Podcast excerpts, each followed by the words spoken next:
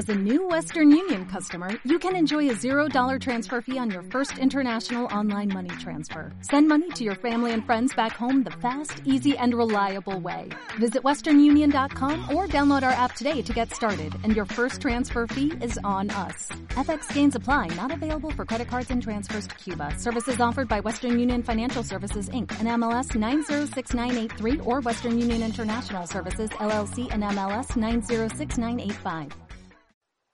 Pere, pere, pere, pere, pere. Pere, pere, pere, pere, pere. Calla.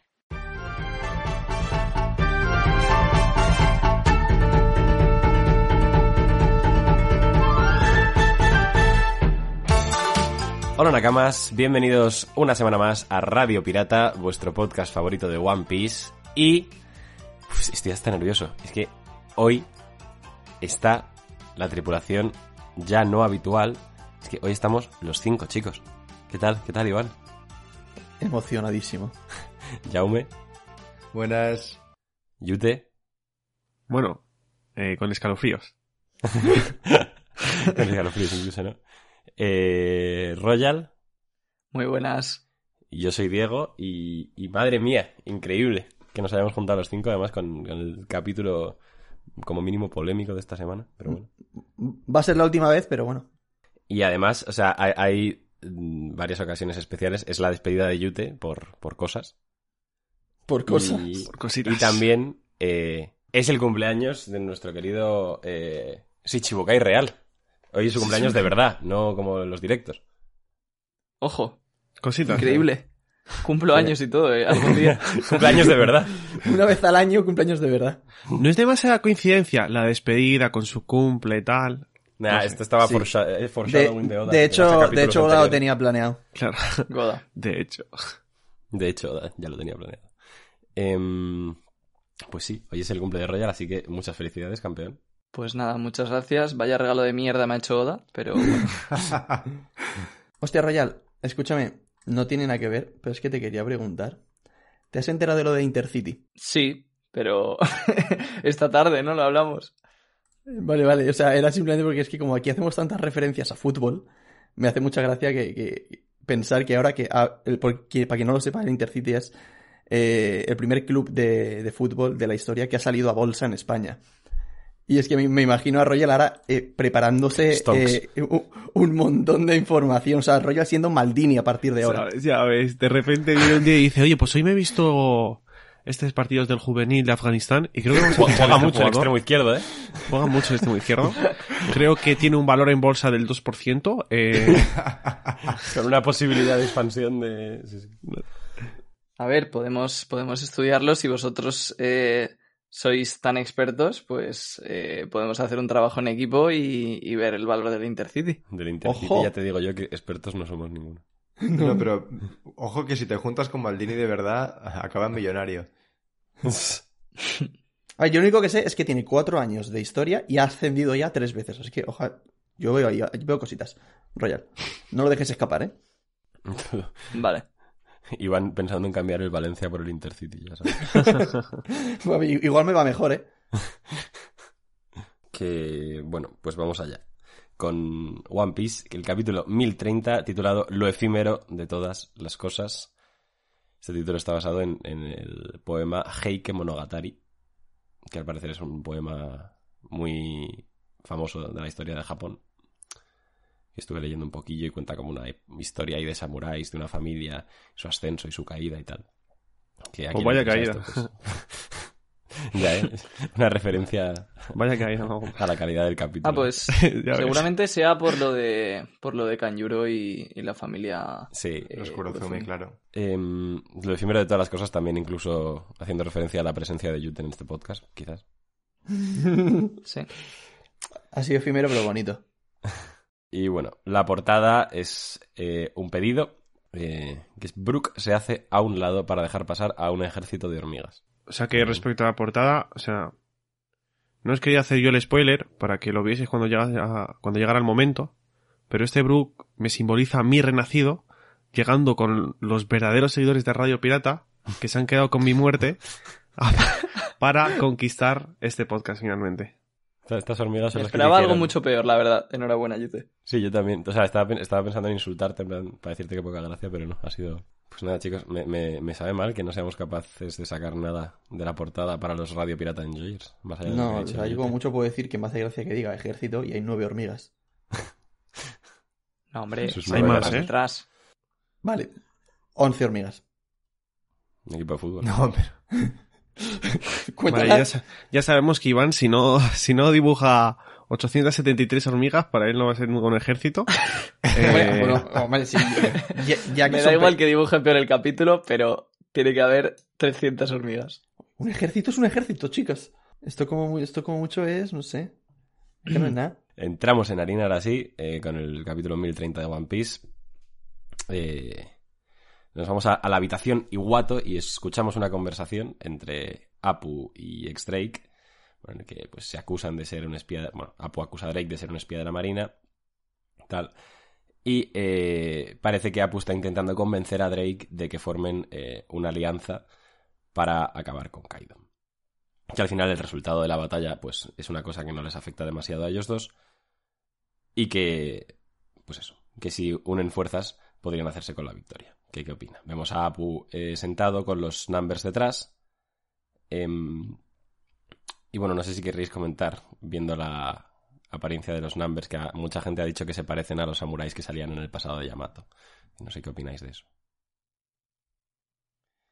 A ver, el proto-Yamato sí que se parece un poco. Y el otro Sí. también.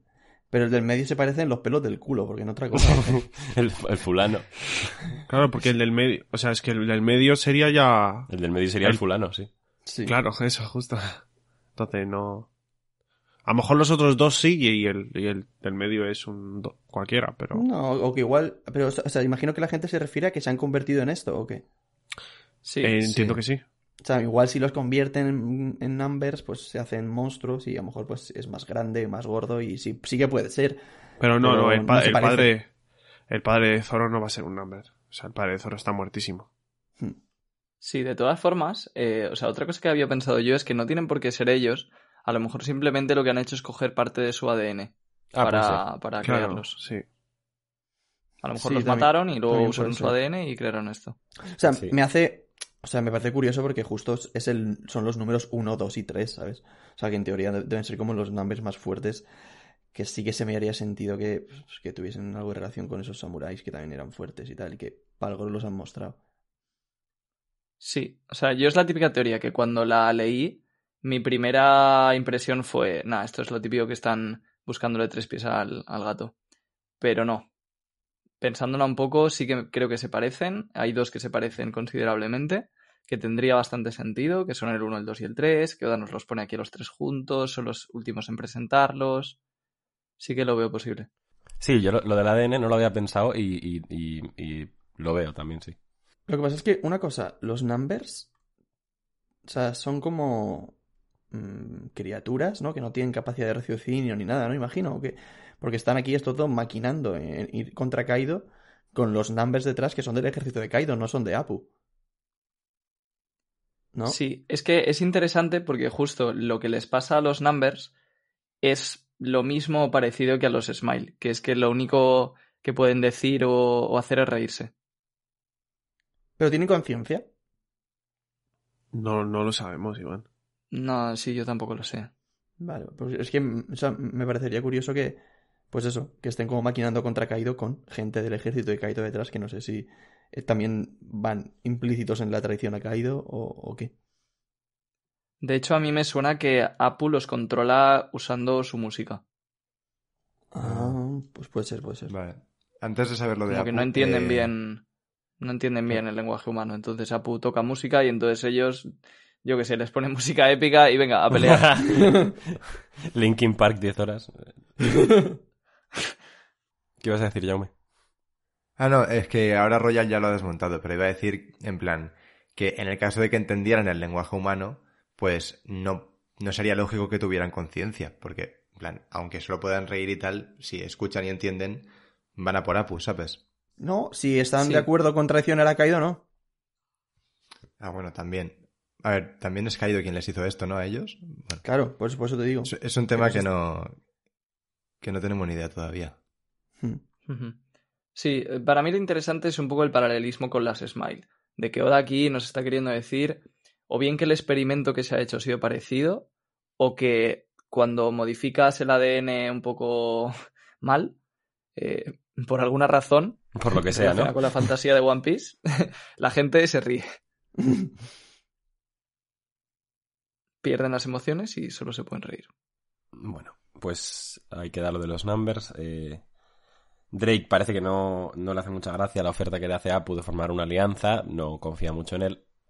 Y Apu le contesta que, que esto es una oportunidad, que no se le va a presentar de nuevo, y ahí se queda ese tema. No sabemos cómo continúa la conversación, cambiamos de escenario a las escaleras entre el primer y segundo piso. Y eh, vuelve un, un gran secundario de Radio Pirata que es eh, Comachillo, eh, Perro León. Resiste Comachillo. Pues, pues está en Comachillo, Usopp, Nami, Tama y los, los usuarios de Smile estos que ya pues no, me- no me, no me sé los nombres de todos, la verdad, pero bueno. Que están huyendo del fuego. Vemos que Nami y Usopp se sobresaltan, dicen que han visto un yokai, una aparición literalmente, pero lo que en realidad están viendo es la despedida de Yute. No, lo que en realidad están viendo es la mitad inferior del cuerpo de Kinemon, eh, literalmente como apareció por primera vez en Panhazard, eh, unas piernas corriendo. Eh, Usopp eh, la atrapa, sabiendo ya obviamente que es Kinemon, eh, que está buscando a sus aliados. Lo que pasa es que, pues obviamente, no puede escuchar. Vemos también que Kin- Kinemon, aunque pues, siga vivo, eh, está sangrando porque Usopp se le- a Usopp se le llena la mano de sangre cuando lo toca.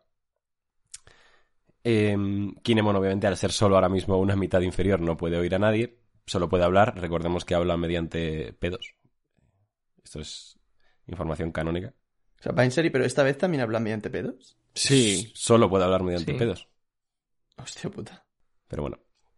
Entonces, eh, para hacerle saber a Kinemon que ha, ha topado con unos aliados suyos, Nami le dibuja con el dedo, por así decirlo, el símbolo de la media luna de la rebelión. Eh, y Kinemon les dice a este pequeño grupo que tiene una petición urgente que hacerles. Eh, Usopp se queda como muy eh, consternado al escucharlo y él dice que se va con Hamlet eh, después de escuchar la petición de Kinemon y que los demás se queden con Tama. Y para allá que van.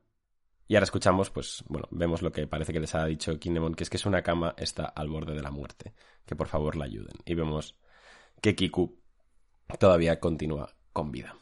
Eh, a ver, se vienen cositas. Empieza la fiesta. Empieza, la- empieza el Festival de las Hostias. ¿Quién quiere empezar? Empieza Halloween. Digo yo que de- deberá arrancar Yute, ¿no? Primero que nada, adiós, chicos. Ha sido un placer. Yo, ahora mismo es la escena de, de Water 7, ¿eh? Yo lo dejo, me, me voy de la tripulación.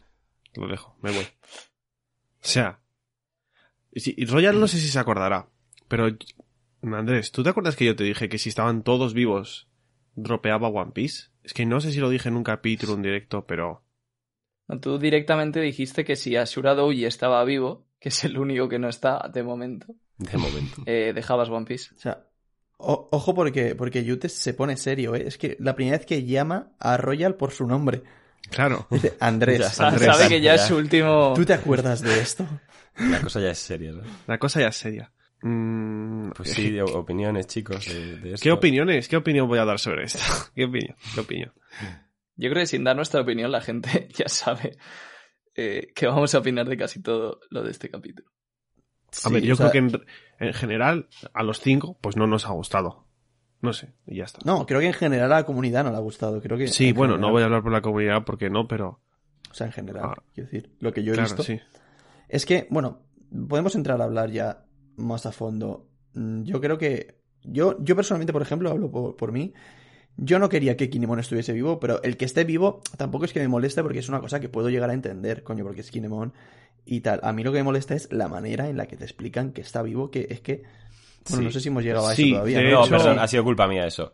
Eh, que, que me he parado antes de tiempo. Kinemon dice que Kiku todavía permanece con vida, que vayan a ayudar, por favor. Y bueno, él en- como en su monólogo interno dice que está sorprendido de que le hayan cortado en dos y siga vivo. Y la explicación que Kinemon encuentra a todo esto es que quizás su cuerpo no se unió de forma correcta cuando lo, lo cortó tanto tiempo atrás en Panhazard y que lleva básicamente mal pegado desde Panhazard. Exactamente. Es que me parece una cutrez increíble. O sea, si Kinemon eh, tenía que estar vivo, pues lo puedo comprar si me lo haces bien. Kinemon es, Pero es un que mueble de Ikea tío, mal montado. Ya ¿y ves, Y luego, y luego, lo de que Kiku esté viva, ya sí que me parece, bueno, O sea, yo sinceramente, obviamente, eh, mi despedida estaba en Kinemon, pero siempre hubo una parte de mí que pensaba que Kinemon iba a estar vivo. Pero Kiku no. Kiku no. Kiku no. No, no, no, no, por favor, no. Es que, ¿por qué? ¿Por qué? ¿Por qué? Déjala. Es que yo he de decir que siempre he pensado que todos estaban vivos. Eso es culpa de Oda, Sí, ¿eh? yo, yo la verdad que también. Y de hecho, o sea, me parece que la mejor comparativa, seguramente haya muchos arcos, pero una comparativa que yo recuerdo siempre es el arco de Skypiea. Porque ahí básicamente Enel iba matando supuestamente a la gente y el drama estaba en que el propio Enel, como tenía Haki, podía ver cuántos supervivientes había y te iba diciendo literalmente quedan tres supervivientes en la isla. Y Y, luego al final vivos. del arco estaban todos vivos, A ver, incluso el padre de, de Conis. eso es un esta, momentazo. Claro. No me jodas. que supuestamente lo habían matado y de repente están hablando de él, de qué pena que se haya muerto tal, y entonces aparece el padre ahí y comenta, qué pena, ¿eh? La verdad que... Eso, eso es, eso es buenísimo. Claro, pero ahí sí que se toma más pues rollo con humor y tal. Y pues me parece una escena divertida. Y... Pero es que, coño, es que lo de Kiku, que había, había tenido una despedida genial. Había tenido un cierre de personaje que me parecía la polla. Y luego la va a dejar vi- viva para qué? ¿Qué aporta que, vivo, que Kiku esté viva? Pues para mí nada. Y creo que, que sí, o sea, que el hecho de que os pensaseis que iban a estar todos vivos es más error de Oda de, de lo que viene siendo One Piece en general, de que no sabe matar a la gente. O sea, vosotros no, no pensabais que fuesen a estar, a estar vivos porque es lo mejor para la trama. Vosotros pensabais que iban a estar vivos porque Oda no es capaz de matarlos. Totalmente de acuerdo. Sí, Sí. y luego también he he leído un comentario en Twitter que me ha gustado mucho y es que lo de Skypiea fue en el Grand Line tal y justo cuando se hace el cambio a la mitad de la serie se remarca mucho que eso es el paraíso, literalmente comparado con el nuevo mundo. Y ahora literalmente estamos en una puta guerra contra la criatura más fuerte del, de Del mundo. agua, mar y, eh, y aire. Agu- y, a- en plan- agua mar. Ahí va. Eh, mar, tierra y aire, o lo que sea. Eh, y bro. mm, Es que yo qué sé. Creo que no por no morir casi que ni mueren los extras. No me jodas, tío. O sea, Ya. De hecho, o sea, en, en Whole Cake, para que veamos con quién estamos hablando, en Whole Cake eh, hubo un hijo al que Big Mom le quitó toda su vida, supuestamente se murió y después volvió a aparecer vivito y coleando con, con dos tiritas al final del arco. la extra Eran do- totalmente. dos tiritas, pero para, para el alma. No, pero en plan, y luego es que. terapia. Y, y luego el y luego Pound, que también fue lo mismo. Hombre. Le cortaron la cabeza y sin ninguna explicación apareció vivo por ahí. Y esto ya lo hemos de comentado más de One. Piece. Pero el, jabalí de Oden, que lo Pero parte eso, en eso es un, un gag. En plan, yo ent- lo entiendo eso como un gag cómico. En plan, vale, lo parte en dos y luego pues sale con la cicatriz. Pero Hostia, eso, eso verdaderamente no aporta nada a la trama. Pero. No, pero por eso que, pero que no Lo mata de- ni a los secundarios. No, pero me refiero, pero lo de Kiku sí, entonces por eso era importante ahora, bro, dejar ahí, descansar, en plan, no sé lo, qué. de, lo de no matar ni a los secundarios, o sea, es que justo eso, ¿a, a quién le importa que mate a un secundario? Eso no tiene impacto. No, ya, ya. A ver, ¿no? o sea, y de hecho, y de hecho te voy a decir una cosa. No sé si iba a decir Jaume, pero realmente Oda sí que mata gente. Claro que Lo que sí. pasa es que Ah, por favor. En los No. flashbacks, macho, en es- los es- flashbacks, sí, chaval, la es, excusa es de juego de cualquier tronos, One-Piecero, los flashbacks tío. de One Piece. Pero, bro, Sí. que, Pero que solo la estamos cosa diciendo una es cosa, que- no estamos, no hay segundas intenciones en estas, no estamos defendiendo nada. Chill. No, o sea, eh, yo lo de los flashbacks, por un lado, lo veo como jugar fácil, porque al fin y al cabo el flashback eh, se sitúa en un momento en el que no estamos nosotros viviendo la obra, y yo lo que quiero es que mm, tener la sensación de peligro y de crueldad que, que debería, que debería sentir, y sobre todo en Wano, porque al fin y al cabo, por palabras de Luffy, que por ende son palabras de Oda, estamos en una guerra total contra el hombre más fuerte del mundo. Y a- en después de tres años en esta guerra, las consecuencias de haber estado ahí, de momento, son menores. Y, y a mí no me transmite lo que creo que debería transmitirme. Y lo de que mate secundarios, eh, es cierto que a veces puede ser más un gag cómico y tal, y es cierto que son sec- secundarios que igual no tienen un propósito narrativo, en plan que mueran y tal, pero sí que quizá aportaría un poco el, eh, en plan al ambiente de, de peligrosidad de, de, de que coño, de que estás en un lugar en el que en cualquier momento puedes, puedes morir. Evidentemente, no, sin llegar al tono, por ejemplo, de Shinjeki no Kyojin, pero sí un poquito de, de seriedad en ese aspecto. Justo, sí. Vale, Sí, pero estoy yo de acuerdo. Es que yo sentía más peligro en Marineford que aquí. Sí. Vale. Pero es que eh, me parece interesante lo que has dicho, Jaume, porque has dicho lo que deberíamos sentir, el peligro que deberíamos sentir. Llevamos, o sea, que esto no es ni una defensa ni nada, es lanzo esto y a ver qué opináis. Llevamos 1030 capítulos de One Piece. Sabemos cómo es esta serie. ¿De verdad pensáis que deberíamos sentirnos de cierta manera o que ahora debería morir un montón de gente? O sea, sería un cambio súper radical en la manera de hacer las cosas de Oda, de repente. Pero es que no es un montón de gente, son literalmente tres personas. Claro, o sea, bueno, yo no estoy diciendo que se ponga a matar aquí como, como lo que dice Jaume, que Claro. no sea, que no sea Shingeki. Hilado por el tema de los secundarios, de que de repente muera gente así porque sí. O- Oda no hace eso. No, pero sí que es verdad, y yo estoy de acuerdo, en que este arco era un poco la oportunidad que tenía Oda para cambiar ese aspecto que a la mayoría de gente, yo creo, por lo menos los, la audiencia un pelín más adulta, no nos gusta nada de One Piece, es casi lo que menos nos gusta. Y con la excusa de que el nuevo mundo ya no es el paraíso, de que eh, te ha insistido en que Kaido, eh, Kaido se cargó a toda la tripulación de Moria. Entonces, es como que ya estaba incluso la construcción de todo hecha para que Oda pudiera matar personajes. Los propios samuráis habían dicho que no les importaba morirse. Entonces, Sí. ha sido un poco de decepción porque, a pesar de que sabemos cómo es Oda, este era el momento un poco en que tenía la oportunidad de, de redimirse. Y además porque en el propio Nuevo Mundo lleva siendo un pelín más cruel que en el Grand Line, con Pedro, con Vergo y Monet, incluso, que tampoco han vuelto a aparecer y se da por hecho de que han muerto. Con Yasue, por ejemplo, Sí. en este mismo arco, pero Sí. Con- es decir- sí, con Yasuye. Pero, o sea, yo también, muchas veces hemos hablado, no os acordáis en los PIR, o bueno, PIR, que de esa evolución de Oda junto a la obra. En plan, no sé hasta Sí. qué punto, pero Oda tendría que tener en cuenta que la obra la empezó hace 20 años y hay gente que la empezó de que era literalmente bastante pequeña, por ejemplo, vosotros habéis crecido con One Piece.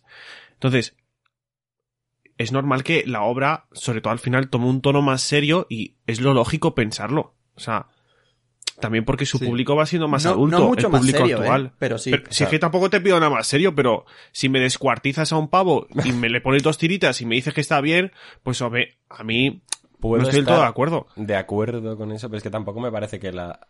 O sea. En plan, que la única manera de reflejar la madurez o la evolución de la obra sea a través de descuartizamientos y. de todas maneras, No, pero le aporta al ambiente y a la Digo, esencia de la digo, obra. Que no estoy. Que es lo que ha dicho el, re- me, el me realismo curo en que salud le da. porque no quiero que os tiréis a, a mi yugular, porque a mí lo- el tema de las muertes me da bastante igual. Eh, pero. Pero eso. a mí lo que más me molesta, yo creo, no es simplemente el hecho de que no mate gente porque estamos en una guerra y porque pues eh, ahora todo tiene que ser como más cruento y tal. Oda eh, a- a- podría incluso no matar a nadie, pero a mí lo que me molesta es que nos haga creer que han muerto para luego no matarlos. O sea, si no, si no quieres matarlos, no nos hagas creer que los has matado. Cabrón. Sí, además es la sensación, es la sensación de que ha jugado con tus sentimientos. Exactamente. Porque, por ejemplo, Kinemon, eh, aprovecho ya para decirlo, a mí lo de Kinemon, eh, creo que soy de los únicos a lo mejor, pero no me ha disgustado porque para mí, o sea, yo estaba convencido de que no estaba muerto y me parecía lo normal porque Kinemon es alguien muy fuerte y que sí, le han clavado una espada, pero hemos visto cosas así en One Piece mil veces y no por ello han muerto. Y luego el recurso, que sí que ha sido muy ridículo, porque vale, dices, Kaido le ha tenido que clavar la espada exactamente donde, donde estaba cortado por la mitad. Pero bueno, a mí no me parece tan mal porque si le ha hecho sangrar es porque no se la ha clavado exactamente en el hueco. Entonces, simplemente es que le ha clavado la espada más o menos ahí y le ha separado.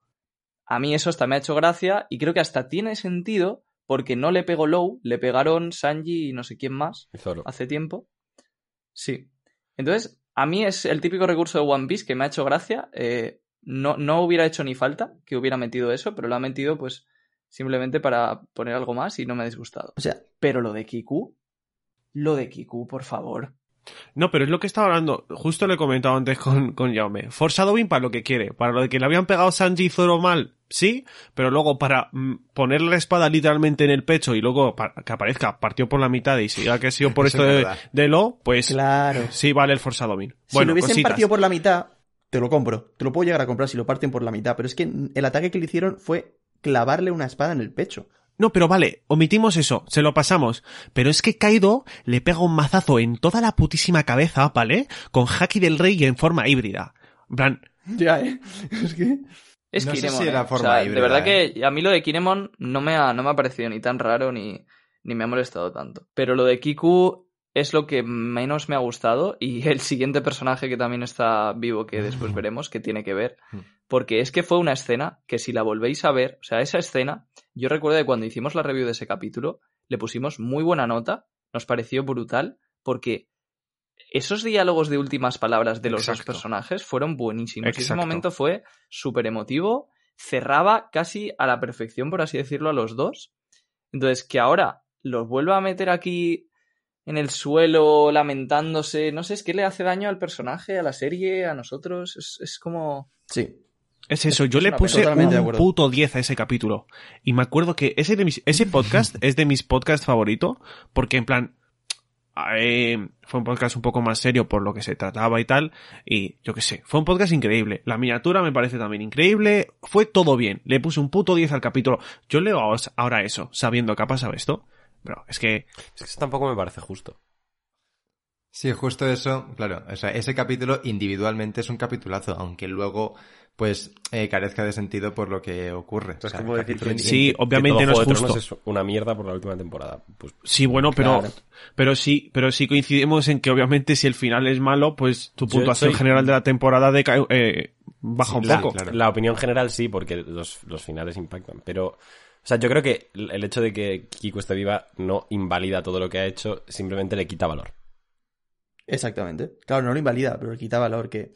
joder, Pero es que para mí le quita todo el sentimiento, todo el sentimiento que aportaba esa Y es discusión y ese final. eso. Sí, o sea, es como si luego de la muerte de Ace te aparecierais por ahí A ver, no. saludando. No es lo mismo, no Pues- vas a comparar la importancia. No, no es lo mismo, pero, personajes. pero es una comparación porque si eso pasara, pues la muerte de Ace, es verdad que luego técnicamente podrías decir que ese capítulo sigue siendo bueno y tal, pero... Sí, pero le, resta valor para justo. mí sí, sí. en su derecho, claro que la muerte de Ace fue una mierda, porque si luego no ha muerto, pues fue una mierda. Sí, es como eh, retomando que ahora pues viene muy al pelo lo de Alabasta con Pel, en plan, ese momento es un puto momentazo increíble, como Pel se despide de, de Vivi, coge la bomba, tal, dices, qué barbaridad. Y luego eh, aparece de nuevo, vivo y coleando, y es como, claro, es cierto que le quita, le quita muchísimo valor a ese capitulazo y a ese momentazo, ¿sabes? Sí. Claro. Sí, y además es algo como tan obvio y que da la sensación de que todos los fans estamos de acuerdo, que a mí me da rabia que no haya alguien que hable con Oda y le diga, oye, ¿te, Pero te- Oda te es- das cuenta? Claro, es que a lo mejor tremendo, Amiga, date cuenta. chat y va a hacer lo que le dé la gana siempre. sí, pero aquí no sé, pero a lo mejor en Japón es que a la gente le gusta que, que no maten a nadie y están todos súper felices con este capítulo, pero vamos. Sí, y no sé, no sé, puede dar muchas razones. También, por ejemplo, cuando murió Ace hubo mucha gente que dejó de leer el manga. A lo mejor es que los editores le, le meten mucha presión para que no mate gente, pero no creo porque hay otros mangas en que muere gente y la gente lo sigue leyendo. Sí. O sea, no creo que nadie le meta pero- presión para que no mate a Asura Doji, la verdad. Claro. Claro, es que Que a, ver qué pasa con Asura personajes. Que yo ya... Está lo- vivo. lo- yo lo doy por vivo ya. Porque... seguramente. O sea, no va, no, no va a matar a Asura Doji y dejar el resto de vainas vivos. Digo yo que si... O sea, si no ha matado a Kinemon, que es lo que causaría impacto, ¿para qué va a matar a Asura Doji? Nos vamos Claro. a quedar un poco... Ah, pues, pues ok. Pues igual, igual mata a Shuradoshi mm, porque no importa, ¿no? Como Yasuye, por ejemplo. Pero es que O sea, luego lo yo de creo las que no, muertes ¿eh? que hace tampoco no, no hay quien le entienda. O sea, coges, matas a Pedro, mm, dices no sé qué de la venganza y luego Carrot no tiene ni una pelea. Al siguiente capítulo sales tirado en el suelo. Toma muerte de Pedro, súper impactante, bastante guapa. Y luego aquí coge, en plan, una muerte que puede estar guay y tal, no sé qué. No, que no, que esté vivito. Que que-. O sea, literalmente dijo, No Oda dijo, que es broma, triste". es broma, chicos. O sea, respecto a lo de si está vivo o no, sí que es verdad que Kinemon dice resiste un poco más Kiku. Asura Doji ni lo menciona, pero... O sea, sí, están, están en la bullshit, obviamente, pero... Hombre, Jesús Doji está tirado por algún lado de Onigashima, en plan, no está a la vista de Kinemon, ¿sabes? Sí. ¿Seguro? Sí, claro, si Ah, Ashoradoji muere, eh, salía al hacia la calle y, Ah, es verdad, es verdad, es verdad, es verdad. De hecho, en la pelea de In- Inuarashi y Jack eh, hay un panel en el que se ve ahí tirado en el suelo, como una piedra más a Shuradoji. Es verdad. Pero una vez después de que ya veamos que en teoría ha muerto, capítulos después lo ves ahí tirado, que sigue Claro. ahí inerte. Igual sí que está muerto, ¿eh? No. No, Precisamente por algo así diría que no está muerto. Claro, porque eso ya va a ser como la excusa para que eh, Inuarashi le diga, hombre, ¿qué tal? ¿Qué pasa Hombre, aquí? ¿cómo- Levántate, hombre, tío. ¡Web! ¡Comba! Web, Venga, que Que- te doy un par de paracetamol y tiramos. Venga. Hay que pensar que este podcast se va a emitir en Halloween y está como reviviendo todos los que pensaba la gente que estaban muertos. Ah, lo hizo por eso, ¿no? Sí. Porque como el capítulo oficial sale el domingo, pues por el Día de Todos los Santos. Qué bueno. Oda, Oda pensando siempre en lo que vamos a hacer en Radio Pirata. Eso es. Gracias. Qué bueno, Oda.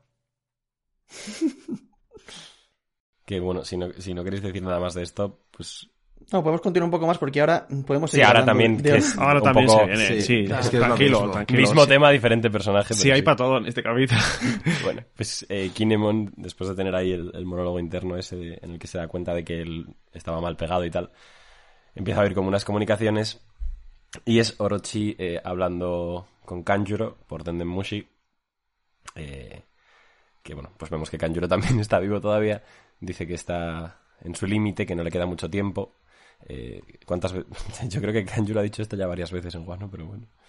Eh, y dice, bueno, que de todos modos eh, quiere felicitarle, Orochi a Kanjuro, que su actuación fue magistral y que todos le están aclamando. Pero que todavía queda rencor y resentimiento hacia el clan Kurozumi, que sus ancestros no están contentos y que necesita que pinte algo espectacular. Hazlo, Kanjuro. Pinta la ira incandescente del clan Kurozumi. ¿Cómo, Diego? ¿Qué has dicho? ¿Puedes repetir? Kanjuro, hazlo. ¿Cómo? Eh, Ka- Kanjuro, hazlo. Hazlo. hazlo.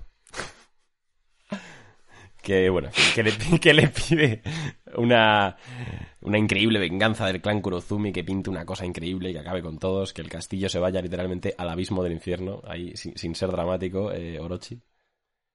Y que este lugar, se convertirá en, en el cementerio, del, en la tumba del clan Kurozumi. Hazlo, Kanjuro, y calma nuestras almas. Kanjuro le dice que si así lo desea, le dará a la audiencia el acto final del clan Kurozumi. Que pinta un monstruo flamígero llamado Kazembo, que, bueno, pues allá por donde pasa, eh, quema todo a su paso. Y hacen un reporte de emergencia que se oye desde Nigashima que pues, hay un espectro gigante no identificado, es como si fuese un ovni, ¿no? que ha aparecido en el segundo piso.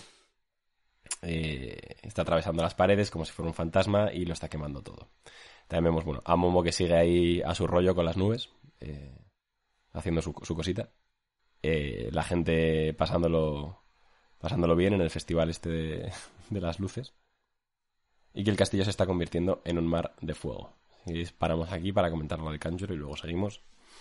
Eh, ¿Qué opinamos? Pues más de lo mismo, supongo. Yo lo de Kanjuro, la verdad, es que mm, no me gusta, pero no me molesta como lo de Kiko. Porque lo veo, o sea, lo de Kanjuro lo veo un poco como Toy Story 4, ¿sabes? En plan, un final más, o sea, en plan que no era necesario, pero que tampoco está mal, ¿sabes? Story 4 es Porque- un peliculón. Y de- no me bajo de ahí. Por eso, en plan, No, que no es un- empecemos con eso porque... Es un final eh, que, o sea, la primera muerte de Kanjuro, la en serio, por así decirlo, era como cerrar su arco de Kanjuro respecto al, a lo que es él en relación con los vainas, su rol como Kozuki, etcétera, etcétera, etcétera. Y una vez en plan cierra eso, a mí me hubiese gustado que lo dejara ahí, pero aquí intenta cerrar ya más el, el Kurozumi Kanjuro que, que el Kozuki, ¿no? Es como un segundo final que yo no lo veo necesario, pero es que tampoco está mal, al fin y al cabo. No, a mí, a mí me parece que ha, dejado vivo a Orochi para muy poca cosa. Lo siento muy vacío todo esto. Como una excusa más para sembrar más caos. Y supongo que el bicho este acabará estampándose contra la armería y causando una explosión o algo. No sé. Sí, a mí lo que me gusta de esto es lo que decía Jaume, que al final cierra cabos sueltos, es como que, o sea, había ciertas cosas de estos personajes que se habían quedado un poco en el aire y aquí Oda con esto pues está completando ese, esos arcos de personaje. Es verdad que eso está bien, pero aún así, pues ya es la tercera vez que Kanjuro, o sea, la segunda que No, no, renace. la tercera. O sea, sí, la segunda que renace, pero es la tercera vez que, que tendría que estar muerto. Sí. Y, mm, y luego que, que también pues su final fue muy bonito con las palabras de Kinemon de que además es que dijo justamente que su acto final eh, se lo había puesto, que le había cerrado el telón el único que fue su amigo o algo así. Sí. Y, mm, y aquí habla otra vez del acto final y es como, sí, vale, ahora es el acto final del clan Kurozumi, pero el próximo que va a ser el acto final de los pintores de- del Grand Line. Claro. A mí es una cosa que me da bastante, bastante, bastante pereza. Sí. Pero bastante pereza, ¿eh? O sea, no, no me gusta nada. No, yo no sé si que estoy muy Ya. hater o qué. Eh, puedo entender lo que dices, Jaume. Lo puedo entender. Pero es que justo a mí Toy Story 4 me parece que no tenía que haber existido. Pero bueno, para, al, margen, al margen de eso, es que, es que no. O sea, ni Toy Story 4 ni esto tiene que haber ocurrido. Ya está. To- to- todo tiene sentido entonces. No, o sea, Claro. a mí no me, a mí no me, no me gusta lo que ha ocurrido. eh, pero no me, creo que no me gusta sobre todo por cómo lo ha llevado Oda, no el que haya ocurrido, ¿sabes?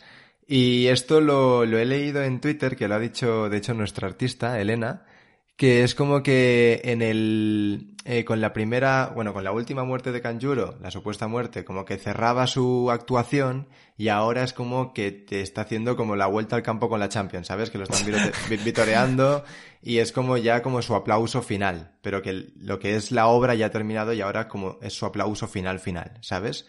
Eh, entonces, no, es que no me molesta lo que ha ocurrido, sino cómo lo ha llevado, porque es cierto que, pues lo que ha dicho Royal, lo que dice de que era casi poético, que lo dice Kanjuro, que de que cerrara el telón Kinemon, que al fin y al cabo era como su único amigo y tal.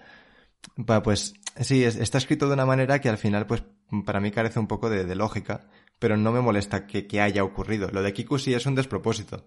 Y lo de Kin- Kinemon, que yo al final no he dicho nada, eh, yo estaba muy en contra del el por qué estaba Kinemon vivo. No en plan eh, el que estuviera vivo como tal, porque yo en plan siempre pues había dicho que sab- en plan, sabía, no, no lo sabía, pero estaba convencido de que estaba vivo. Y Royal me ha convencido mucho con el por qué. Yo creo que estaba un poco crispado y no he sabido ver un poco ahí el, el tono One Piece de, bueno, le da por ahí y punto. Pero aún así, no, no me convence del todo, pero me convence. Pero, en plan, a mí lo que, lo que más me chirría es lo de Kiku, sin duda alguna. Lo demás, pues Sí, mira. a, a mí también. Y lo de Kanjuro quería comentar otra cosa. Y es que yo personalmente esperaba que Kanjuro estuviera vivo, porque Oda no suele matar a los malos, y luego es lo típico de que parece que se mueren, pero al final del arco vuelven a aparecer, se los llevan a una prisión, etcétera, etcétera. Yo eso es algo que me esperaba, pero lo que me parece una mala decisión sobre todo es que el hecho de volver a levantarse o a hacer algo sea durante la pelea. Porque eso para mí lo que hace es como quitarle peso a las derrotas. O sea, si yo te estoy derrotando, que se supone que vale, a lo mejor no te mato, pero te quedas inconsciente en el suelo, eh, te he derrotado y ya en esta pelea no vas a hacer nada. Pero si luego se vuelve a levantar y vuelve a hacer algo, es como. Primero, para Kinemon le deja en ridículo, porque básicamente no le está derrotando del todo. Y segundo, nosotros como audiencia nos da la sensación de que cualquier persona, cualquier villano que se ha derrotado, como no le han matado, pues de repente se puede volver a levantar y hacer algo, si Oda lo quiere. Y no sé, no, no me gusta ese, ese recurso. Estoy de acuerdo, ¿eh?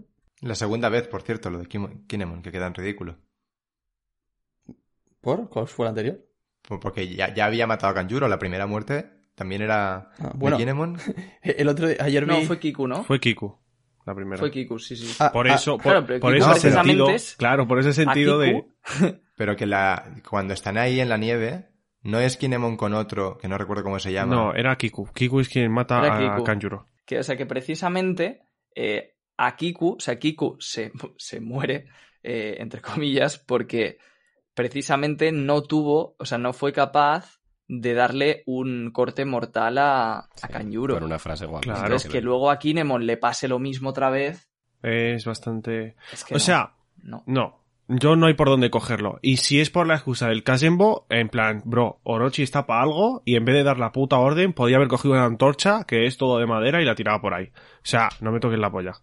Es No. que yo lo- siento todo esto No lo como compro. súper irrelevante. O sea, que literalmente no pasa nada de esto del Kazembo, de, ni de Orochi ni nada, y sigue todo igual. ¿sabes? Y no pasa nada, claro. Claro, Se por quita eso. en un plan- factor caótico, pero, y- y- pero ya, o sea, no, Sí. no sé. No, pero sí, es que ni el factor caótico, porque fuego ya había. Llevamos Claro, muchos ya, sí, capítulos ya con el fuego en la ya lista. ya había- el peligro fuego. de que explotase la armería y todo. pero Claro, no plan, sé, ¿por o sea, qué te complican más la vida, bro? Y sí, además ves, revives es, a dos es- una cosa irrelevante. Bueno, chicos, creo que está bastante claro a estas alturas del podcast que hemos venido aquí a desahogarnos. Sí, sin duda alguna. No, tampoco, hombre. o sea, Pero- no, es nuestra opinión. No, no, un como poco la de sí. cualquier A semana. ver, parecemos muy haters. Y sí Claro. que es verdad que, a ver, pues puede parecer que nos estemos desahogando, pero cuando hay un capítulo que nos encanta, pues hacemos lo mismo, pero para bien. O sea, tampoco. O sea, No es que cuestión de desahogarse o no. Claro. Es cuestión de comentar nuestra opinión. Si nuestra opinión es esta, pues no es que nos estemos desahog- desahogando, es que es nuestra opinión. Cuando sea un capitulazo, pues vamos a decir lo mismo, pero, pero para alabar el capítulo. O sea que. O sea, es como... No, sí, yo, yo lo de desahogar no lo decía como algo malo, ¿eh? Simplemente eso, que no nos ha gustado, entonces estamos pues enfadados, como yo creo la mayoría de la gente. Eh, si nos oís no podéis dar vuestra opinión, pero creo que, vaya, en redes sociales ha sido Mm. bastante unánime. En YouTube tienen una cosa llamada comentarios. Sección de comentarios, ¿no? que sirve justo para eso, no sé. Eh, bueno, pues sí, o sea, tampoco. No creo que tenga sentido ya darle más vueltas al tema de las muertes, no muertes y tal. Ha quedado todo claro, yo creo. Así que si os parece, seguimos adelante con el capítulo. O sea, yo quería comentar una cosa. Pues no seguimos adelante Que con es el una capítulo. tontería, es una tontería, es una tontería, pero que, que me ha hecho gracia eh, que Siroyasa puso en Twitter ayer, que no sé si lo visteis, que es increíble la incapacidad que tiene Kaito de matar gente, por lo menos por lo que hemos visto. O sea, primero se intenta matar a él, sobrevive. Luego, eh, decapita a Orochi, sobrevive. Dice, pues voy, pues voy a tirar a, a Luffy a- a- al mar, lo recoge un submarino. Bueno, pues, pues, pues voy a cortar por la mitad a Kinemone, que tampoco. Y me parece increíble. Pobre Kaido, de ¿eh? hecho, Me acaba de dar no hemos visto todavía a Kaido matar a nadie. Claro. A, a ver, Sí, a verle Oden. no, A- pero a se Oden. supone que ha matado a toda la tripulación de Gecko Moria, ¿no? Claro, pero Se que supone. no lo hemos visto. O sea, sí, Ah, lo habrá cosa. hecho, lo habrá hecho. Pero que nosotros hayamos visto, solo hemos visto a Oden. Es el anti- la antimuerte, no me jodas, tío. Y, en- y- y a Oden y en un flashback, como le hemos hablado antes, vaya. Sí. ¿Te imaginas que es bueno Kaido? Caído uniéndose a la tripulación de Luffy. Kai- Kaido se arrodilla y Luffy le da el sombrero, en plan, devuélvemelo cuando mata. Y ahora empieza de ver- verdaderamente One Piece, ¿sabes? Que es todo el arco de redención de Kaido. Esta es la No, no, y historia ahora de Kaido. empiezan los de las los de las teorías conspirativas de que si un editor dijo que el verdadero villano de Wano iba a aparecer. Y resulta que era Luffy porque era quien se enfrentaba a Kaido, que es el verdadero protagonista. Pues ahora que has sacado eso, Royal, eh, ¿vosotros qué, qué pensáis sobre eso? De que pueda haber un villano o un final boss más allá de Kaido. No. O sea, creo que esto lo hablamos en el preguntas No, y respuestas. ¿no? O no, o fue cuando hablamos de lo de la marina que va a venir, o el gobierno que va a venir. Igual no, puede ser en eso. su momento. Narrativamente no tiene no, no lo tratamos a fondo, ¿no. No, es que yo, eh, yo no creo que haya como un final boss como tal después de Kaido, pero sí que mm, eh, lo he leído por Twitter y es que con el tema de que se está tratando en Wano de las alianzas piratas y las traiciones, eh, se, se hizo hincapié en su día de, de que la, la alianza eh, Low Luffy y ahora se añade Kid solo dura hasta que caiga, caiga, caiga Kaido. Entonces, no, a mí me molaría que después de que caiga Kaido, en plan, mm, Kid vaya por Luffy. A mí me fliparía. Me parece. Me parece Pero yo creo que Kid va a estar reventado. O sea, igual en, el, igual en el futuro, pero eso hay que dejarlo respirar un poco. Ya, pero a mí, o sea, igual en el O sea- futuro, tal, o sea, no sé cuándo, pero sí que me gustaría ver Ahora un mismo, poco- narrativamente no tiene ningún sentido que después de que caiga caído, de repente Kid diga, pues te vas a cagar. No, o sea, evi- Lo evidentemente. que, lo que sí que estaría bien es que haya como una declaración de intenciones por su parte. Sí, eso sí, Claro. en plan, como despidiéndose, en plan de, ok, hemos trabajado juntos en Wano, pero que sepas que la próxima vez que nos veamos, nos vamos a pegar. Es que, Claro, y pero entonces que- ya tendrían que volver a verse antes de que encuentre el Luffy el One Piece. Y no creo que eso ocurra. Eh, bueno, pues ahí queda el tema de Kanjuro y el Kazembo, o como se llame. Eh, cambiamos de escenario, vemos a Brook y a Robin, que estaban escapando también de las llamas. Y parece ser que el CP0 eh, ha decidido hacer su movimiento. Se han ido ya de la sala de comentaristas y pues aquí nos dejan entrever que igual hay una especie de encontronazo entre Robin, Brook y el CP0. Que esto lo dijo alguien, creo que no sé si lo dijo Royal hace unos podcasts, pero No, yo creo que no. bueno, me- alguien lo dijo. Sí, lo Y- mencionamos y- que igual mi mente se va automáticamente a ti por, por historial, pero, pero bueno. Eh, vemos a unos cuantos personajes pues, que siguen ahí en el fragor de la batalla. Marco, Izo, Kawamatsu. Y eh, llegamos probablemente al que me parece el mejor panel de todo el capítulo.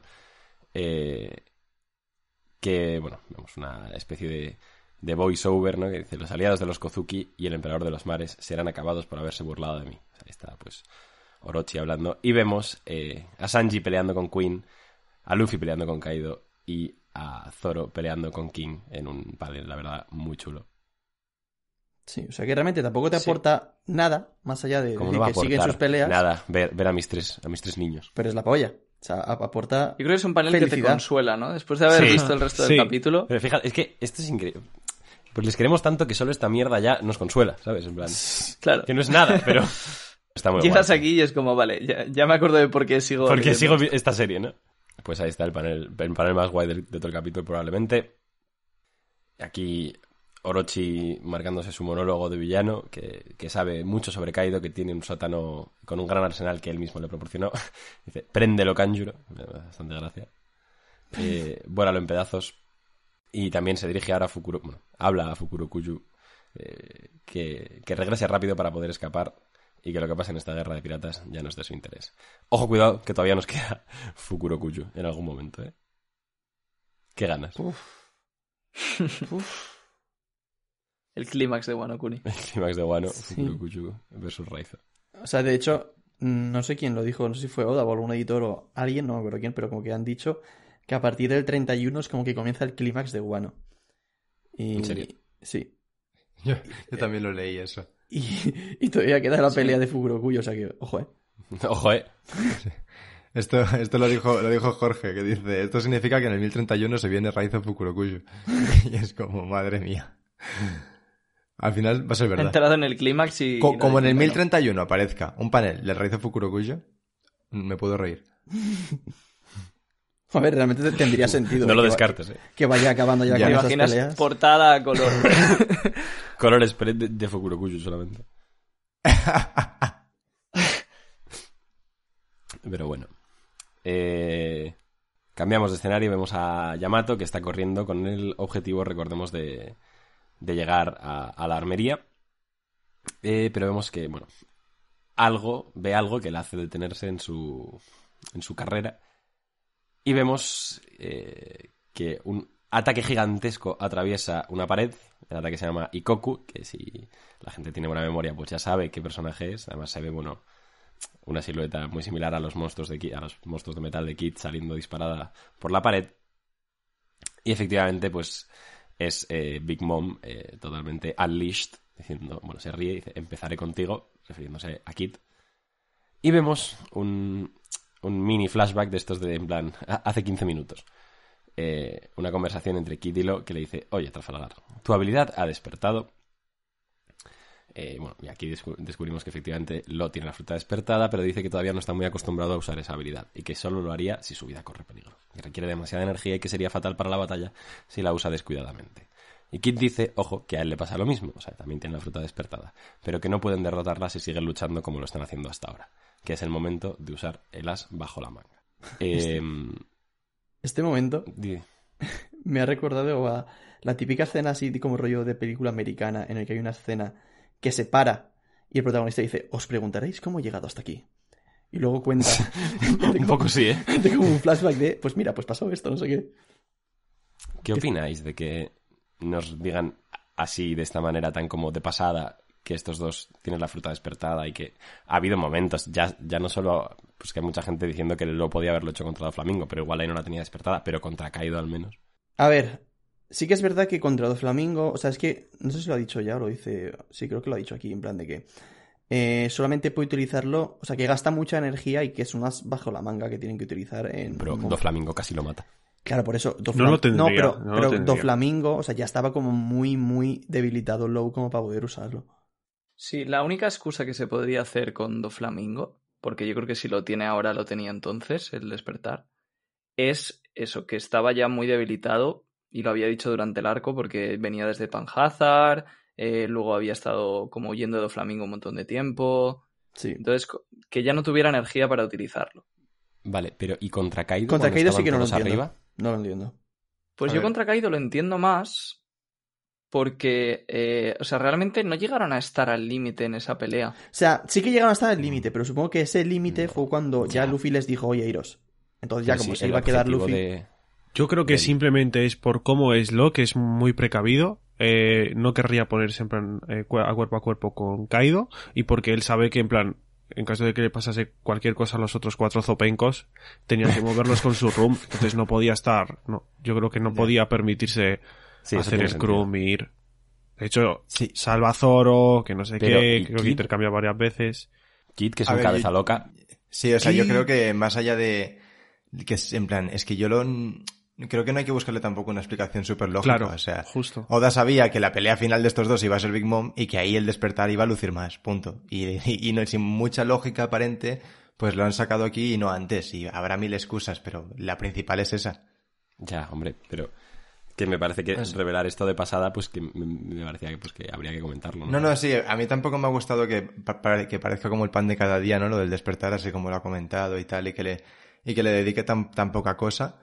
Pero, pero, pero en plan, digo que respecto a que no lo hayan sacado antes, es meramente. Sí, es por mera narrativa, obviamente, pero Sí. que No, lo de tiene sentido sí, por lo que ha dicho Yute, pero lo de Kid siendo tan, que es muy parecido a Luffy en ese sentido, que es en plan, pues yo voy- hay, hay un muro ahí, pues yo voy de cabeza, ¿sabes? Claro. Eh, pero vamos, que sí, que es. Pero es que Kid, por, por, por el- la fruta, entiendo que no, no, vería, no le vería una utilidad en ese momento. Y también, lo de cuando estuvieron los cinco juntos arriba contra Kaido y Big Mom, era como una presentación de pelea, como el inicio, están calentando, tal. Que sí, o sea, en plan, es todas esas explicaciones como vistas desde fuera del mundo de One Piece las, las veo, entiendo, comparto y, y todo. Es más una cosa pensando desde dentro del mundo, no sé Ah, si me, ya, me sí. explico. Sí, sí, sí. Yo lo que quería decir es que aún así, dentro del mundo, no lo veo tan incoherente. Porque creo que más o menos, pues no llegaron a estar al límite.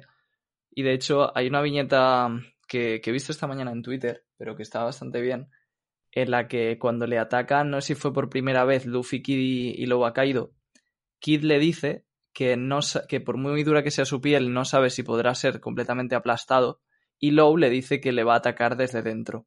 Entonces, ambos hacen ataques normales, que no son despertados, pero es curioso porque lo que le dicen y el ataque que hacen es como una versión pequeña de lo que luego hacen, ahora veremos con el despertar. Sí. Entonces, a mí eso me ha gustado porque es como, vale, realmente su estrategia desde el principio era acabar eh, usando el despertar. No lo hicieron porque, en mi opinión, pues no llegaron a estar tan, tan al límite. Sí, pues eh, después de ese mini flashback en el que se nos revela que ambos eh, tienen el despertar de sus respectivas frutas, vemos a Alo utilizarlo por primera vez. En vez de Rum, hace un Krum, eh, que es como que le, pone el Rum a, a su espada. Dice anestesia, se lanza por Big Mom y la atraviesa desde la nuca hasta la garganta. Y nos explica lo que hace, que es una incisión que parece inofensiva, sin embargo, gracias a su Krum, puede crear ondas y dañarla desde su interior. Y eso es efectivamente lo que hace. Shock Will, que es, le crea una onda de choque desde el interior y parece que daña bastante a Big Mom porque vemos, bueno, sangra por la boca, le sale humo y tal. Este ataque muy chulo, la verdad. A mí me ha gustado bastante. Sí. A mí me gusta lo de que pueda hacer como rooms en miniatura Eso. y... Sí, es Imbuir como- las- los objetos ahí, sí. Está, está, muy chulo. guapísimo. Sí, sí, sí. O sea, entiendo, eh, para explicarlo un poco, porque yo estuve como a lo mejor 15 minutos diciendo voy a intentar entender qué es el despertar de Low. Aplicar los rooms a más cosas. Bueno, pues que ya lo hacía. pero- A ver, yo supongo Sí. que simplemente llega un momento en el que no se le ocurrirán más cosas a Oda y directamente los power-ups que tiene ya pensados para esos personajes, pues los llama despertar la fruta. No, Fin. pero, o sea, la fruta. No, yo no estoy de La acuerdo. fruta eh. es. Vaya que no. Yo creo que no, porque la fruta es. O sea, el despertar de la fruta es que afecten, o sea, convertir el resto de objetos o, o de, o de ambiente en tu fruta, por así decirlo. Y es, lo, es literalmente lo que está haciendo Low. Su, su fruta puede hacer rooms, que él puede hacer habitáculos gigantes, pero con esto puede convertir objetos en habitáculos, por así decirlo. Sí, algo así, puede ser. O sea, Yo, el, el- o sea, el... Porque también hace tiempo pues intenté hacer muchas teorías del despertar y tal. El esquema mental que uso para intentar entenderlo es que lo que hace el despertar es que la fruta pueda ir más allá de ti mismo, en general. Entonces, cada fruta tiene una limitación relacionada con tu cuerpo que no tiene nada que ver. Por ejemplo, la de Low es simplemente que el room lo tiene que hacer alrededor suyo. Pues lo que yo entiendo que es eh, la limitación que rompe el despertar es que ahora puede crear rooms donde quiera. O sea, puede hacer un room en cualquier sitio eh, o imbuírselo a cualquier cosa, ponerlo en cualquier... ¿Se entiende? Sí. Sí. Sí, o sea, de hecho se ve que lo pone en la espada, ¿no? Sí, por eso. En plan, yo, O sea yo- que para mí sí que es despertar y sí que tiene sentido. De hecho, me ha gustado porque lo veo muy coherente para una fruta tan rara como la de Low. Sí, es muy chulo. O sea, yo no lo, yo lo acabo de entender, ¿eh? O sea, yo lo acabo de entender lo del despertar de lo gracias a lo que le ha explicado a Iván, porque lo estaba viendo y es eso. Hace como una bolita, hace un room que no está dentro de él, sino que está fuera, y lo imbuye en la espada, ¿no? Y eso es lo que mete en Sí. el cuerpo de Big Mom. Y O sea, por eso eso, es el despertar. por eso puede atravesarle el cuello sin hacerle daño, por así decirlo, sin cortarlo Claro. de verdad. Pues oye, pues la verdad es, es que me ha gustado. Está chulo, ¿eh? El despertar. Sí, está chulísimo. Y el de Kid también está guapo, ¿eh? Sí, el Kid mola mazo. El de Kid. Bueno, Sí. va- vamos a ello. Que, bueno, Vamos a ello. a Big Mom, que pues no le ha hecho mucha gracia que lo el ataque. Vemos que ahora se lanza Kid a por ella y dice, toma todo el poder magnético, assign. Y vemos que de repente Napoleón se pega a Big Mom. Es decir, eh, Kid ha magnetizado a Big Mom. Eh, realmente, pues todas las, las vigas de acero, las armas de, de los soldados, todo empieza a, a volar hacia ella. Eh, Kid le pide a Lo que le saque de ahí porque se viene tremenda hostia de metal. Y efectivamente, este ataque se llama Punk Crash y es pues que todo el metal que está alrededor choca contra una Big Mom magnetizada. No está mal, lo Vale. que pasa es que yo siempre he sentido que la fruta de Kid daba para más, tío. No, pero puede dar para más. Puede dar O sea, para... claro, Esto puede dar para inicio. mucho, ¿eh? A ver sí. qué tal lo hace luego. Porque, o sea, ahora, por lo que hemos visto, como que Kid puede convertir cualquier cosa en un imán. Pero cu- no, cuidado, cuidado. Como que no, y Porque me estoy persona. fijando bien en el dibujo y él primero hace el, el assign. O sea, que asignan a Napoleón, que es una espada, a Big Mom. Entonces, yo creo que luego el Pancrash simplemente es su habilidad base normal. Simplemente atrae los metales a la espada. Y como está asignada a Big Mom, pues va hacia ahí. No sé si me explico. Mm, yo- Ah. yo, creo que no. Yo creo que no. ¿eh? Porque- No, porque Big- le dice a Big Mom, le dice, toma todo el poder magnético. O sea, yo lo que entiendo es que él toca a Big, a Big Mom, que de hecho es una viñeta bastante curiosa porque es como que se tira eh, a tocar a Big Mom, es un poco raro. Mm. Y entonces una vez la toca, el imán es ella en vez de él. Claro, sí, de hecho dice, ¿qué es esto? Parecería que me he convertido en un imán.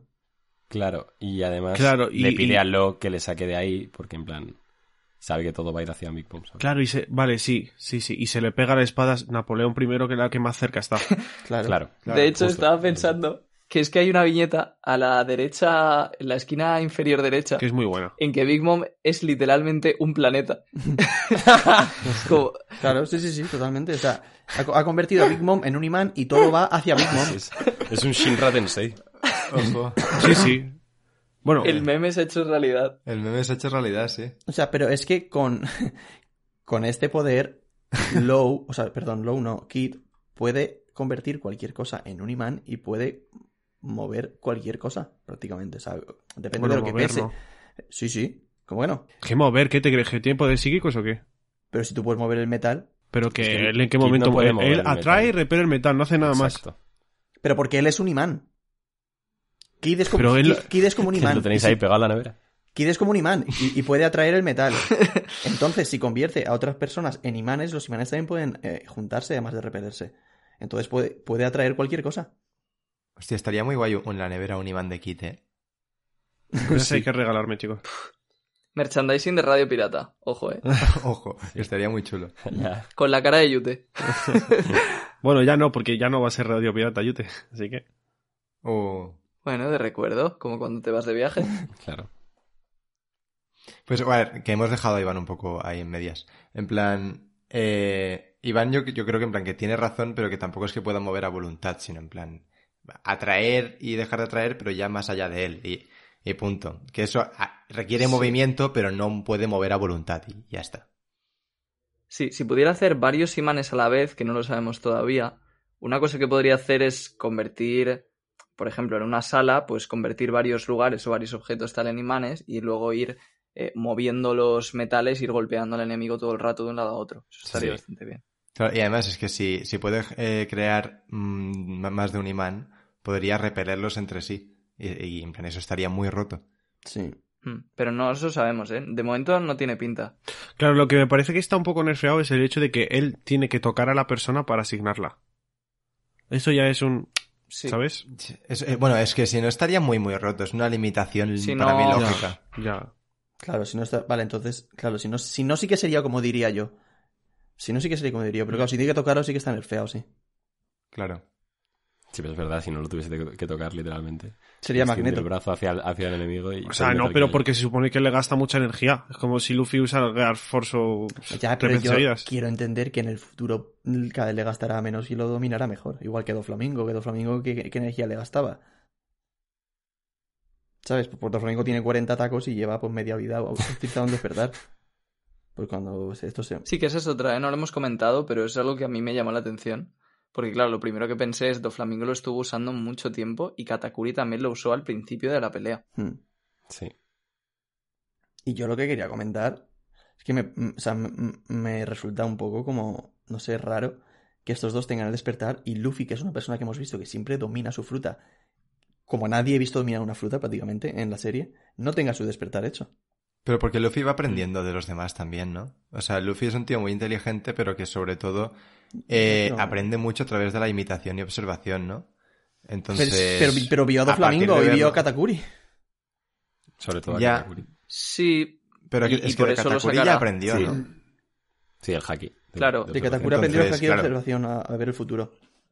Entonces, pues, en plan, se- sería como un poco too much, ¿no? También lo del despertar. Ya, No, ya eso tendrá de- su momento. Yo creo que Exacto. que Luffy tiene cuando que Luffy lo saque, tiene no que puede sacarlo en ser este así de arco. pasada. tiene que sacarlo contra Kaido. Por huevo. Sí, yo creo que sí que lo sacará contra Kaido. Tiene que ser el otro power up, ¿no? Porque si estos Sí. dos lo han sacado, Claro, para mí sería lógico que el Luffy también lo sacara. claro. Aunque bueno. puede ser, sí. Eh, cositas interesantes. Yo creo que lo de que no lo tenga Luffy y esto sí.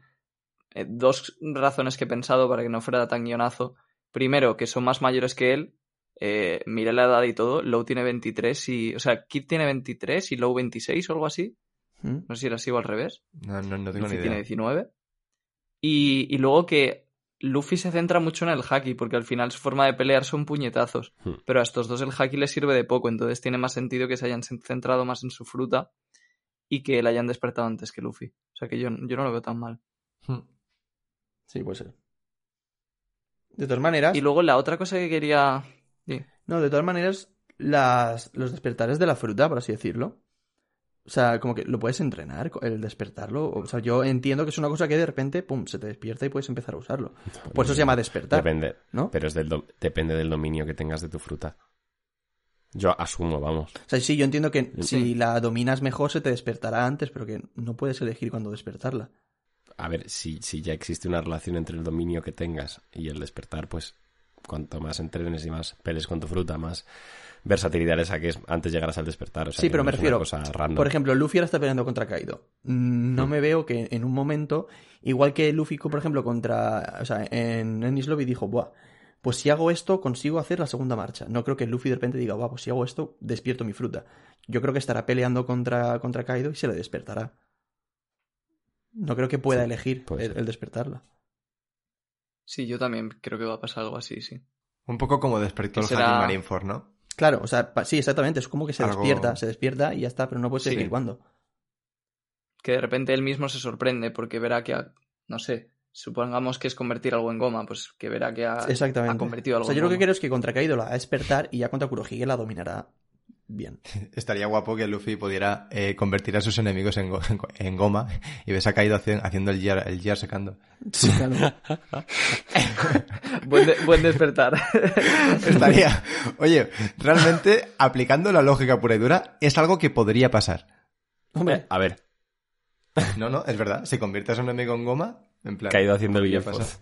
No lo veo yo. ¿eh? ¿Te imaginas? No, o que de repente los convierta en goma y les vaya a dar un puñetazo sin hack y no les haga daño. Y Luffy en plan de, pero ¿qué está Ya. pasando? Se ha vuelto contra mí. y Kaido le dice, soy un hombre de goma. No, hombre. el, el despertar no afecta a seres vivos, parece ser, es más al entorno. No, mira Big O sea, Mom. Digo, los de Sí, convertir ver, es que cosas. depende de la o sea, fruta, Doflamingo no convierte fruta, sí. gente en hilos, convierte los edificios. Pero claro. igual es que no ha querido, no sé. Bueno, es que ya si me parece, si puedes convertir a la peña en tu fruta ya eres, Ya. o sea, no sé. Sí, no, sería muerte instantánea. No, Eso no sería puede ser. una locura. Es, es que no- esto no igual no tiene mucho que ver, pero estoy pensando en frutas así y tal y el despertar. ¿El despertar de Shinobu cuál sería? O, o ya lo hemos visto. Pues te puede destruir el mundo, probablemente, porque se puede... O sea... Puede envejecer puede- la Tierra. Si puede envejecer todo, claro, pues... Me gusta que estéis hablando de que el despertar de Shinobu puede destruir el mundo, estando la, la Gura Gura no Mi. Hombre, a ver, seguramente... Ya Y- ves tú, ¿qué, qué pollas hace el despertar de... O sea, Shirohige la tendría despertada, obviamente, pero... Había gente diciendo que cuando Shirohige eh, le ponía el terremoto en, en su arma, Ah, puede ser eso. eso era el despertar como, como con Pues sí, tal cual. Sí, también que hay un momento que le pone un, a una especie de gigante, le pone un terremoto en la cabeza también. Sí. Y chicos, el despertar de. creo que esto lo hemos hablado ya, pero el despertar de Big Mom y de Kaido. ¿Lo hemos visto? ¿Creéis que va a haber un despertar o creéis que ya el de lo, han- lo han dado por hecho y punto? El, de, el de Kaido es difícil porque su fruta es pues muy compleja y es una zoan al fin y al cabo. Pero el de Big Mom, el de Big Mom sí que... Pues aplicar, o sea, meter lo- los homies, diría yo. Sí, ¿no? Claro, es que Big Mom su fruta ya la aplica a, a- a objetos. Claro, pero igual claro. a- de base solo podría extraer el alma de la gente y ahora puede, al tenerla despertada, no sé, es lo que se me ocurre, extraer el alma de las personas y meterla en lo que ella quiera.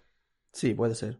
No, pero ya lo hace, ¿no? Claro, por eso que Claro, pero igual que ya está ese es despertada. despertar y O no sea, es lo que a mí se me haría me raro que un Yonko tenga ahí un Claro. despertar que no haya usado todavía. Con Big Mom y Kaido seguramente el despertar es algo que hemos visto desde el principio, pero que Se es por hecho. que ya lo tuvieran, ¿no? que son Como- tan se da por poderosos como con que Barba Blanca. que ni se ha hecho hincapié en eso, sí. Claro. Así como con Crocodile, sí o que sea, sí. yo, yo, yo creo que no, ¿eh? Yo creo que no lo hemos visto y que de hecho Oda eh, se estaba guardando el despertar para después del de Lowy Kid. En plan, te enseño el de Lowy Kid que parezcan muy tochos, pero realmente aquí esto también seguro que estamos de acuerdo en que, o sea, es curioso porque se supone que es el as eh, bajo la manga de Kid y Low y no tiene pinta para nada de que la hayan Claro, y, y no va a servirles de nada.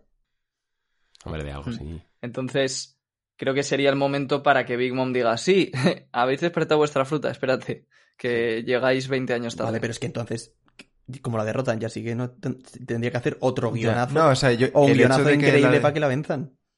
No, o sea, yo creo que la van a derrotar con lo que han dicho en este capítulo, que es eh, cambiar su, su estilo de pelea, en plan, cooperar de otra manera, ¿no? O sea, que haya mucha más cooperación y, y de esa manera los dos juntos creo que sí van a poder, que de hecho, esto lo, lo he leído en, en Twitter, no sé de quién la verdad, eh, que ha hecho como una recopilación de paneles de Kit en cuanto a, su alianza o, su objetivo de, vencer a Kaido. Y hay una, una evolución súper chula a cómo Kit al principio era en plan yo me voy a llevar la fama de derrotar a Kaido, no me estorbéis, dejadme a mí solo, yo solo, yo solo y poco poco ha habido una evolución en Kit que yo no me había fijado ni me había dado cuenta pero me parece súper interesante y es como con Kitty y Killer. Hemos visto poco pero lo poco que hemos visto ha sido como muy bueno Sí. O sea, yo creo que cuando se refieren a que no pueden seguir luchando de esta manera, se refieren a despertar la fruta, más que a otra cosa.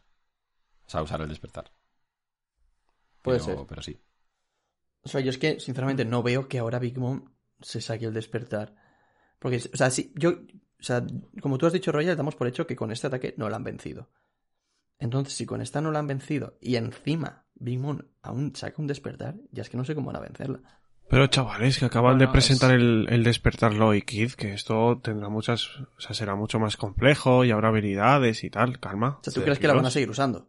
No, si queréis, hacen un ataque y se piran. Sí, claro. Yo tengo la esperanza de que la pelea dé más de sí Hombre, y sí. que a mí lo que menos me, ha- que me ha gustado de, de esto es que me da la sensación de que ha metido Oda el despertar muy rápido, sin que viéramos realmente el resto de la pelea, lo mal que lo pasaban y demás. Así que yo espero que siendo un Yonko, Oda se lo tome en serio y nos dé una pelea que dure lo que tenga que durar y que, que tenga bastantes cosas. Sí, Ojalá sea así, pero viendo el historial, a mí me da la sensación de que vamos a ver un capítulo más de pelea y ya habrá terminado. O sea, es que eso que dice Royal es de repente estaba por ahí Kid volando, ¿sabes? Y, y no sé cómo coño han llegado ahí. A ver, si es un capítulo solo, pero está muy bien hecho, a mí me valdría, porque ya hemos tenido varios antes. Hmm. Sí. Pero, pero bueno, que esté bien. Lo que pasa es que no, no Sí, será que un, soltar una pequeñita teoría- A esta pelea. no será un capítulo entero. Hmm. Y por soltar una pequeña teoría sobre el despertar de Big Mom, que lo estuve pensando a ver si me ocurría algo. Lo único así que se me ha ocurrido, que digo, bueno, esto podría ser, es que a lo mejor, eh, o sea, ahora es como que coge el alma y se lo tiene que dar a las cosas, ¿no? Pero a lo mejor podría hacer que con el despertar todo a su alrededor cobrara vida sin tener que darle explícitamente el alma. Creo que eso sería bastante chulo y sería como impactante de repente que esté Big Mom y alrededor, igual que cuando Flamingo con los hilos, pues todo lo que hay alrededor vaya cobrando vida y, y les vaya atacando. O sea, sí que estaría guay, es pero lo mismo. lo único que veo yo en contra de eso es que yo creo que si Big Mom tiene un despertar, no será algo que no haya hecho ya antes. O sea, quiero decir, será algo que no hayamos visto, pero no creo que sea eso. Porque si fuese eso, lo- yo creo que lo hubiese hecho ya antes. ¿Sabes? Ya, sí, sí, totalmente. Tiene todo el sentido de lo que O dices. sea, no creo que de repente Sí, diga, o "Guau, sea, un- eh, un nuevo- tengo un nuevo poder de repente. No, no creo. Sí, O sea, que, o sea, el despertar, como dice Royal, sería como lo mismo, pero sin necesitar el- el- esta transición de, la- de las almas, ¿no? Y ya está, o sea. sí, o sea, es verdad que no tenía mucho sentido, como dice Iván, que no lo haya usado hasta ahora, pero bueno, también podría haber sido, pues como lo que habéis dicho antes con Lowy Kid, que sí, no tiene mucho sentido, pero lo ha forzado para que, eh, llegado el momento, sea más épico. Sí. De hecho, si Big Mom hace eso, estaría guapo ver a Kid magnetizando todos los homies que crea. Nos estamos haciendo muchas expectativas, ¿eh? Sí, Ya. demasiadas. Llevamos divagando Veremos. un buen rato cuando ya hemos terminado el capítulo. Vaya, Sí. Yo te estaba pensando, vaya tijerado voy a meter. Pues bueno, ahí acaba el capítulo 1030, así que venga, nota y frase si alguien lo tiene pensado ya. Supongo Yo. que se vienen unos cuantos suspensos. Por lo Yo, menos por parte de yo. Y de. Eh, mi nota va a ser un, un 4 y eh, el título va a ser un, una despedida agria. Muy bien. Pues mira, pues voy yo. Porque va enlazado. Eh, mi nota también es un 4. Y mi frase va a ser: Yute. Hazlo.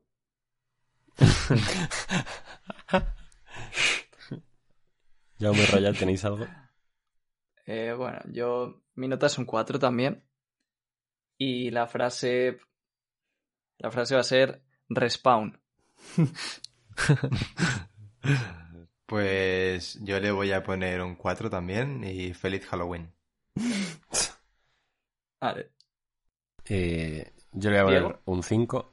Porque, vamos, para que suspenda yo a One Piece tiene que, no sé, Luffy tiene que matar a Nami o algo así, ¿sabes? Pero...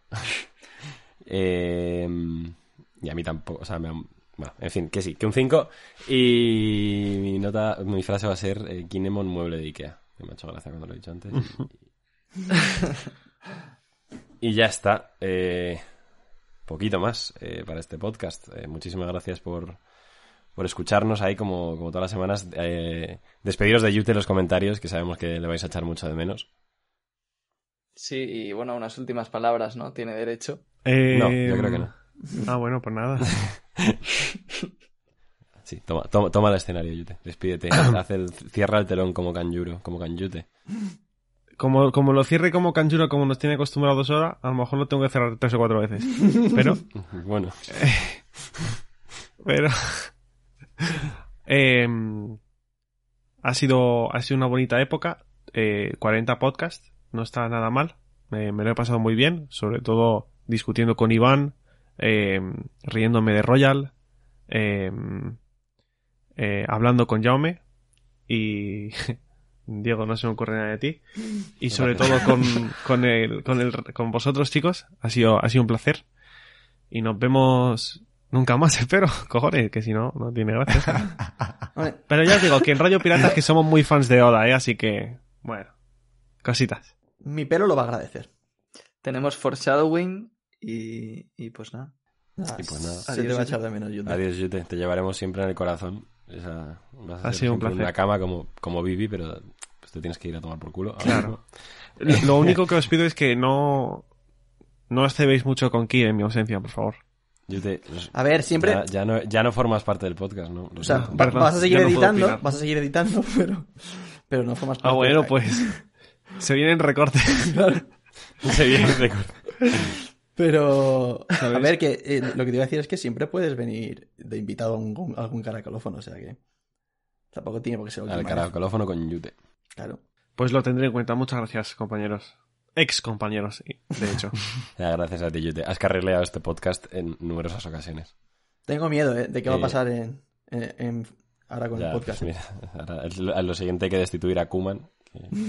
Se, se- se va Messi, luego ya Kuman tal. Pero bueno. Que Tenéis, tenéis nuestro correo eh, en la descripción, aceptamos solicitudes, mandad CVs. cualquier currículum. Exacto. Mm. Eh, y ya está. Eh, gracias por, por los gracias por los servicios prestados, Yute. Te llevaremos siempre en el corazón y y a los demás gracias por escucharnos como cada semana. Nos vemos eh, como siempre el domingo que viene. Esta vez ahora ya la tripulación habitual sí que van a ser siempre cuatro.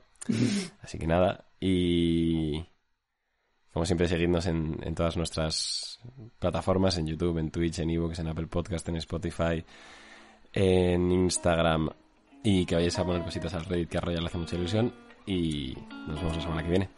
Adiós. Adiós. Hasta luego. Adiós.